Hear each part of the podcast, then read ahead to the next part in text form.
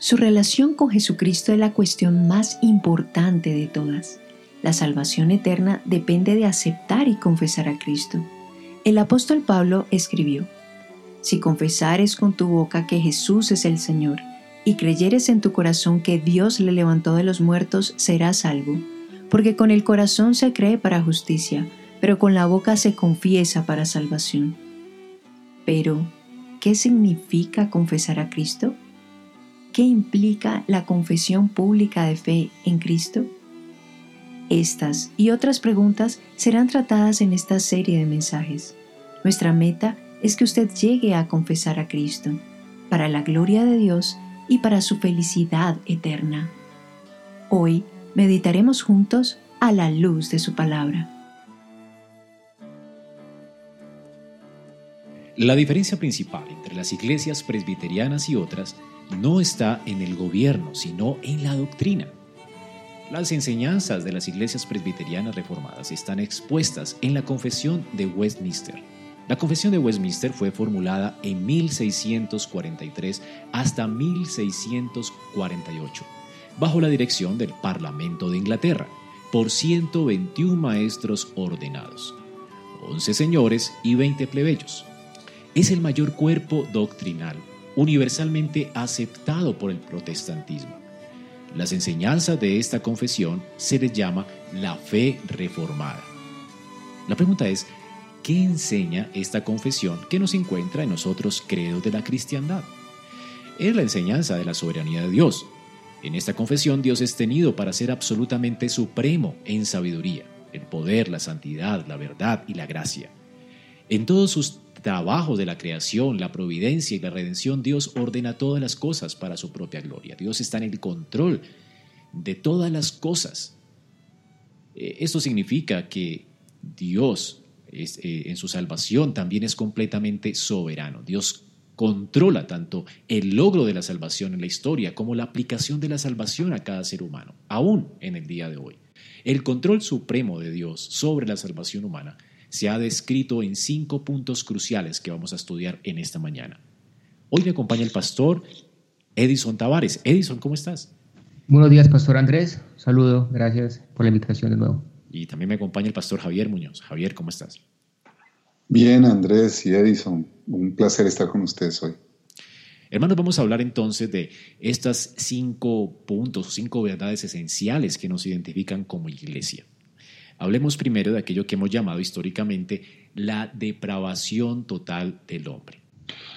Lo, que dice la depravación total, lo que quiere enunciar es que todo el ser del hombre, sus pensamientos, sus emociones, eh, sus deseos y sus acciones, eh, no se pueden liberar del efecto eh, de la esclavitud al pecado.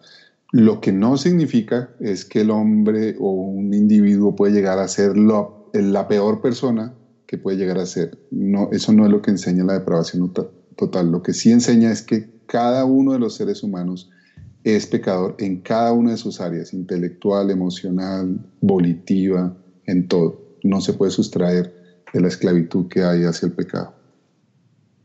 Sí, como decía el pastor Javier, esto no significa que el hombre sea tan malo como pudiera ser, sino que cada área de la vida del ser humano está afectada por el pecado. Entonces, Estamos muertos en pecados, como dice el apóstol Pablo, que aún estamos muertos en nuestros pecados y Dios nos dio vida juntamente con Cristo, Efesios 2.5, y que no podemos cambiar esa situación por sí mismos, como el mismo apóstol Pablo dice en Colosenses 2.13. Y cuando ustedes estaban muertos en, delitos, en sus delitos y pecados, eh, y hablando pues de, de, la condición en la que estábamos y que Cristo nos dio vida a nosotros cuando estábamos muertos. Entonces, cuando hablamos de la depravación total, estamos hablando de que el pecado ha afectado al ser humano en todas sus partes. Y me gusta mucho una ilustración que comúnmente se hace para hablar de la depravación total, porque la palabra depravación tiene muchas implicaciones, la gente lo ve como algo grave, pero si nosotros habláramos de tomar un vaso de agua eh, limpia, pura, y echáramos allí una gotiquita, una gotita pequeña de, de veneno diríamos que ya todo el, frasco, todo el, vaso de agua está afectado, está depravado. Entonces estamos hablando de eso, de que todo el ser humano en todas sus áreas ha sido afectado eh, por el pecado. A eso nos referimos con la depravación total. La Confesión de Fe de Westminster en el capítulo 6, en la sección 4, dice que los hombres están completamente impedidos, incapaces, opuestos a todo bien y enteramente inclinados a todo mal. De hecho, la Escritura nos dice en Romanos 8, del 7 al 8, por cuanto los designios de la carne son enemistad contra Dios, porque no se sujetan a la ley de Dios ni tampoco pueden. Y los que viven según la carne no pueden agradar a Dios. En Génesis 8:21 dice que el intento del corazón del hombre es malo desde su juventud. Y Romanos 3:11 nos dice, no hay quien entienda, no hay nadie que busque a Dios.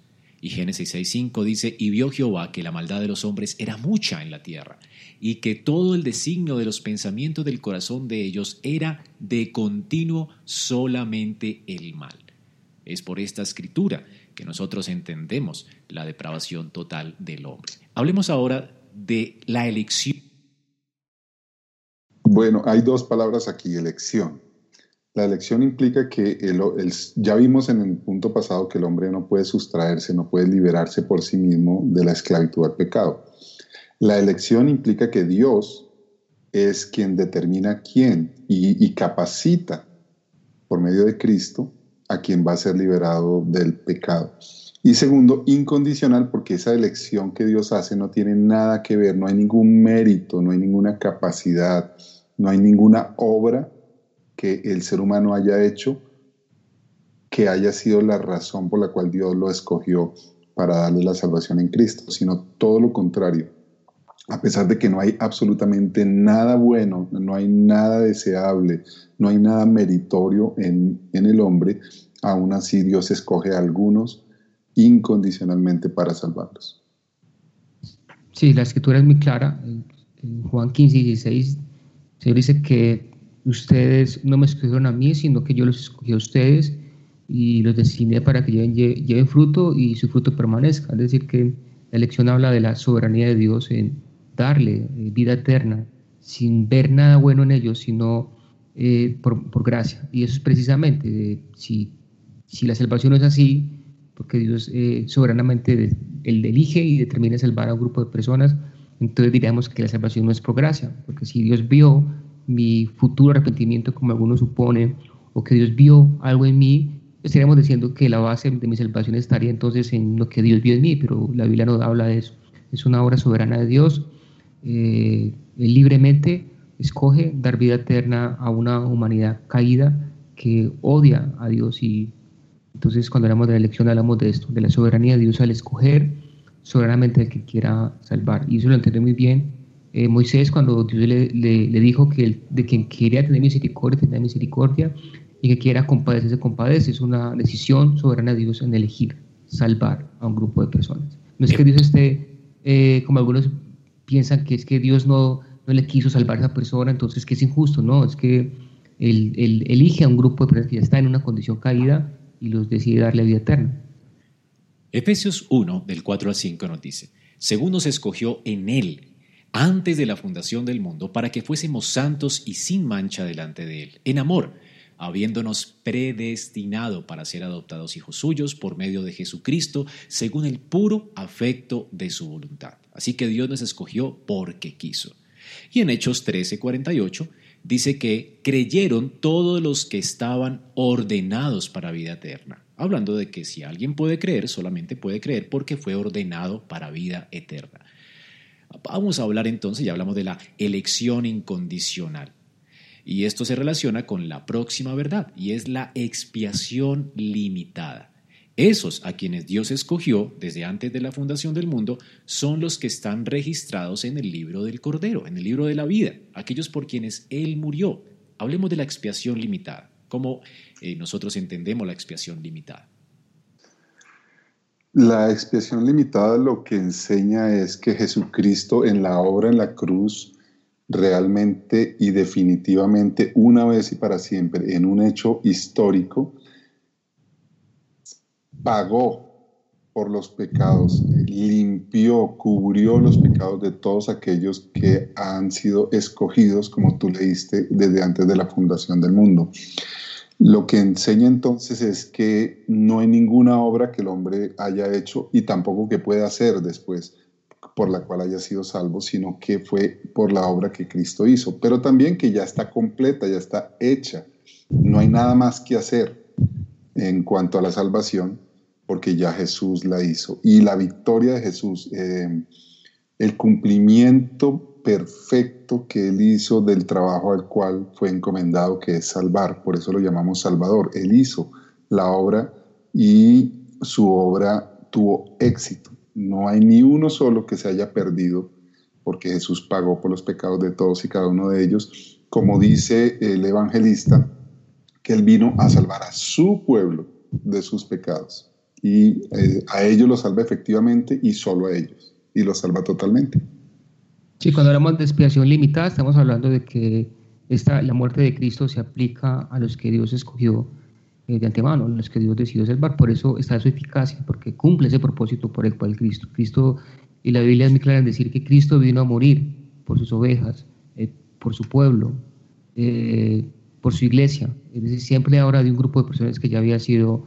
Cristo no hizo la, la, salvación o no, o, no, abrió la puerta para el que quiera, sino para los que ya habían sido determinados. Y es la muerte de Cristo la que hace posible que los que Dios eligió antemano sean salvados. Es eficaz porque cumple ese propósito, salvar al que ya había sido determinado a salvar desde la eternidad. Mateo 1.21 nos dice, y llamará su nombre Jesús, porque él salvará a su pueblo de sus pecados. Cristo vino a salvar a un pueblo, a su pueblo. Y en Juan 10.15 dice, pongo mi vida por las ovejas. Él no vino a poner la vida por todo el mundo, sino por aquellos que Dios escogió, sus ovejas. Y luego en Juan 17.9 nos dice, no ruego por el mundo, sino por los que me diste. El Padre le dio personas escogidas a quien Cristo vino a salvar. Y en Romanos 8:30 dice, y a los que predestinó, a estos también llamó, y a los que llamó también justificó. Así que Jesús no murió para hacer la salvación posible para todo el mundo, sino que Él vino para realmente salvar a los suyos. La pregunta, ¿por quiénes murió Cristo? Eh, la respuesta sería, ¿verdad? La encontramos en, por, por aquellos a quien el Padre le entregó. Cristo murió para salvar verdaderamente a los suyos. La única seguridad para usted es pertenecer a Cristo y esconderse en Él del juicio de Dios. En Cristo está la seguridad completa. Pregunta es, ¿pertenece usted a Cristo? En nuestro próximo episodio estaremos hablando de las otras dos importantes doctrinas de la gracia. Gracias por escuchar nuestro podcast a la luz de su palabra. Esperamos que este mensaje haya sido edificante para tu vida. Si deseas este y otros mensajes, visita nuestra página en internet iglesiaraa.org. Este es un recurso producido para la Iglesia Cristiana Bíblica Ra.